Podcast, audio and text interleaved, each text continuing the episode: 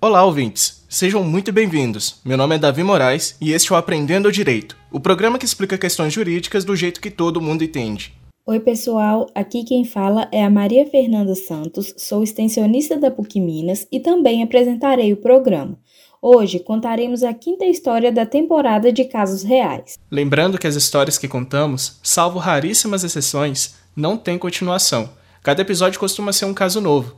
Eu também gostaria de lembrar que seguimos recebendo novas histórias. A temporada de Casos Reais é um quadro do programa Aprendendo Direito, em que contamos uma situação interessante que aconteceu com um ouvinte nosso. A gente recebe as histórias por e-mail, por telefone, pelo Instagram ou mesmo por carta. O nosso telefone é o 31 98339 9581. Se preferir usar o nosso e-mail, escreva para extensão puccerro@gmail.com. Pela primeira vez, a nossa história de hoje não foi escrita por um advogado. Quem nos procurou foi o seu Ezequiel, que é um senhor de meia idade, por volta dos 55 anos, que mora na cidade, mas tem um sítiozinho que usa para o lazer. Quando o lazer vira dor de cabeça, é que a coisa tá muito ruim, né? E foi exatamente o que aconteceu no caso do Ezequiel. Não é que aconteceu um negócio no sítio que acabou com a paz do Ezequiel? Pois é. Ficou curioso para saber o que apareceu no sítio? Então se acomode na cadeira e fique ligado que a história já vai começar.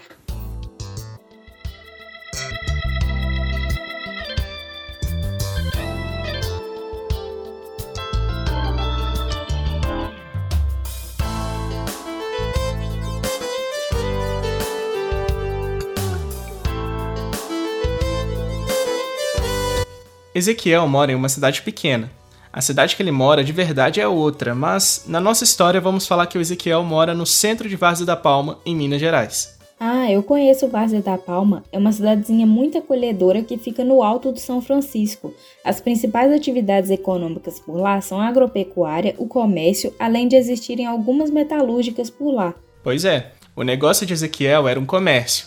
Ele tinha uma mercearia de médio porte em que ele vendia de tudo, de detergente até algumas roupas infantis. A loja de Ezequiel tem uma variedade incrível. Então, Ezequiel é um comerciante que mora no centro da sua cidade. E além do comércio, ele tem um sítio, não é isso? Exatamente. Ao menos uma vez por mês ele vai para a roça. Às vezes ele vai sozinho pescar, outras vezes ele vai para o sítio com a família, porque a criançada gosta muito de lá. Tem um espaço bom para brincar, além de ter um campinho de futebol que quando a grama tá parada fica bem arrumadinho.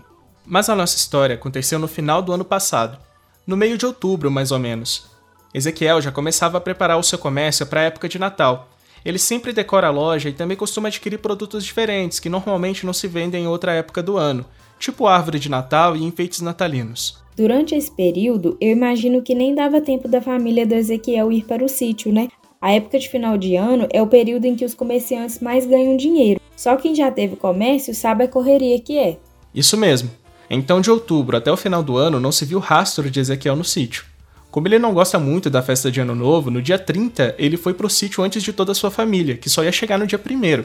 A ideia de Ezequiel era de dar uma arrumada no sítio, porque com quase dois meses de ausência, ele imaginava que as coisas estariam muito desajeitadas. Ele esperou até pelo pior, pensava que o mato estaria alto e a piscina verde de tanta sujeira. Mas quando Ezequiel chegou ao sítio, a piscina realmente estava puro lodo. Só que, para sua surpresa, o mato não estava tão ruim assim. Na parte do campo de futebol, então, parecia que alguém tinha podado a grama recentemente. Uai, mas como assim? Será que alguém frequentou o sítio na ausência do Ezequiel? Ezequiel foi procurar saber o que tinha acontecido em um boteco que fica próximo à entrada do seu sítio. E lá chegando, foi informado que tinha um cidadão andando pelas propriedades da região que havia decidido invadir os sítios para fazer pequenos serviços de manutenção, como a poda da grama, por exemplo. Inclusive, os frequentadores do boteco suspeitavam que esse cidadão aí era meio doido Onde é que se viu, né? Quem trabalha de graça para mim é relógio. E o moço da história estava fazendo esses serviços aí sem nem ao menos conversar com os proprietários dos sítios. Bora dar um nome para esse moço aí. Vai ser Tomé, tá bom? O invasor de sítios será chamado simplesmente de Tomé. Após assuntar no boteco mais próximo do seu sítio, Ezequiel ficou cabreiro. Um homem que ele não conhecia invadir um sítio? E se ele fosse perigoso? Mas o pessoal do boteco falou que quanto a isso ele não precisava se preocupar. Afinal, Tomé não aparentava ser perigoso. Inclusive havia boatos de que Tomé era vegano, ou seja, nem ovo de galinho danado tinha interesse de furtar. Foi durante a pescaria que Ezequiel teve uma grande ideia. Ele resolveu simplesmente relaxar. O pessoal do boteco não tinha por que mentir e todos pareciam conhecer esse tal de Tomé. Se ele queria trabalhar, Ezequiel não iria impedir, e pensando bem, era até bom para ele. Porque uma coisa que Ezequiel achava chata nas visitas ao sítio era ter de limpar a área externa da casa, providenciar a capina do mato e a limpeza da piscina. Então quer dizer que Ezequiel foi atrás do Tomé com o propósito de contratá-lo? Negativo. Ezequiel não fez isso. O que ele fez foi começar a deixar o portão do sítio sem a tranca, além de ter comprado materiais de limpeza da piscina e os deixado à vista, bem do lado da piscina. Ele resolveu facilitar a vida de Tomé, que não precisaria mais pular o muro. A compra de materiais de limpeza da piscina era uma tentativa, porque vai que Tomé sabia limpar. Daí Ezequiel poderia chegar no sítio e já ir direto se refrescar. Quem sabe isso não dava certo, né? Enfim, as crianças de Ezequiel chegaram no dia 1 de janeiro. Era um domingo e foi um dia bem agradável. No dia seguinte, toda a família voltou para a cidade porque Ezequiel precisava abrir o seu mercado. Mais um tempo se passou, cerca de 30 dias, e Ezequiel não estava mais se aguentando de curiosidade. Ele estava louco para voltar para o sítio e para ver se na sua ausência Tomé tinha mesmo entrado no sítio e limpado a sua piscina. Uai, eu também não estou me aguentando de curiosidade. Conta logo o que aconteceu, Davi. Então, Maria, o plano da piscina deu certo. Ezequiel foi entrando com o carro e as crianças foram nadar imediatamente. A área externa do sítio também estava impecável. A varanda que antes ficava cheia de poeira estava até brilhando, e o campo de futebol dava gosto só de olhar. E essa rotina se repetiu por cerca de seis meses.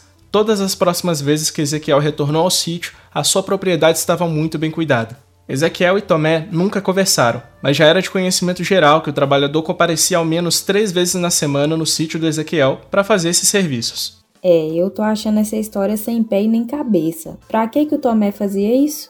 Calma que eu vou contar agora. Da última vez que o Ezequiel foi pro sítio, tava tudo maravilhoso. Super limpo, piscina com água cristalina, uma perfeição. Mas uma coisa chamou a atenção de Ezequiel. É que junto das correspondências, Ezequiel encontrou uma carta da Justiça do Trabalho. Ezequiel estava sendo citado para comparecer a uma audiência de conciliação. Espera aí, deixa eu adivinhar. O autor da ação era o Tomé, não era? Exatamente. Que coisa, hein? Será que Tomé fez tudo de caso pensado? Eu não sei se você vai concordar comigo, Davi, mas na minha opinião, Tomé tem razão. Ainda que trabalhador e patrão nunca tenham conversado, parece-me que o patrão da nossa história, o Ezequiel, autorizou a entrada de Tomé em sua propriedade autorizava e gostava que Tomé entrasse ali para trabalhar. Ezequiel não poderia presumir que Tomé não tinha intenção de receber pelo serviço prestado. O extraordinário não se presume, prova-se. Eu estou de acordo. Como eu falei antes, quem trabalha de graça é relógio. E na audiência ficou comprovado que Tomé só começou a invadir os sítios porque estava desesperado, passando por muita necessidade. E como ninguém lhe dava oportunidade, resolveu fazer o que fez. A verdade é que ele precisava de dinheiro urgentemente. E a partir do momento que Ezequiel deixou o portão sem tranca e ainda comprou materiais de limpeza para Tomé utilizar, restou evidenciado o seu desejo de contar com o serviço na condição de empregador. A propósito, tem uma curiosidade. Você lembra, Maria, que o pessoal do bar chegou a falar que Tomé era vegano? Lembro sim. E o que é que tem isso? Então, durante o depoimento pessoal de Tomé, o juiz se convenceu que a história de ser vegano era pura mentira, um boato. Tomé adorava carne, comia ovos também. Ninguém via ele comendo essas coisas na rua porque normalmente ele não tinha dinheiro para comprar nem ovo e muito menos carne. No final do processo, o juiz acabou definindo que a carteira de trabalho de Tomé deveria ser assinada por Ezequiel e que ele deveria ser condenado ao pagamento de um salário mínimo mensal durante todo o período que Tomé trabalhou no sítio. Eu estou absolutamente convencida que essa era a solução mais justa, Davi. Afinal de contas, na faculdade, aprendemos que o contrato de trabalho não exige qualquer tipo de formalidade. Via de regra, ele é informal. Isso significa que em seu nascimento o contrato de trabalho pode ser escrito, mas também pode ser verbal ou até mesmo tácito. Contrato verbal consiste em um combinado de boca feito entre empregado e empregador. Já a situação de Ezequiel e Tomé é o melhor exemplo que já vi de um contrato tácito, ou seja, mesmo que contratado e contratante nunca tenham conversado, a postura de Ezequiel de tolerar a prestação de serviços exteriorizou a sua vontade de contar com a mão de obra de Tomé. E foi por isso que ele foi condenado na Justiça do Trabalho. Na minha opinião, a decisão foi acertada. E você, ouvinte? Você está do lado da Maria e acha que o Ezequiel tinha mesmo que ser condenado? Tomé realmente tinha razão? Escreva pra gente. A sua opinião é muito importante. Hoje o nosso programa chegou ao fim. Gostaríamos de agradecer a sua companhia e também deixar registrado o nosso muito obrigado às rádios parceiras, que apesar da falta de recursos do projeto, toparam nos colocar no ar. Com a ajuda de vocês, alcançamos muito mais gente. Valeu, pessoal, e não perca o nosso programa da semana que vem. Um forte abraço.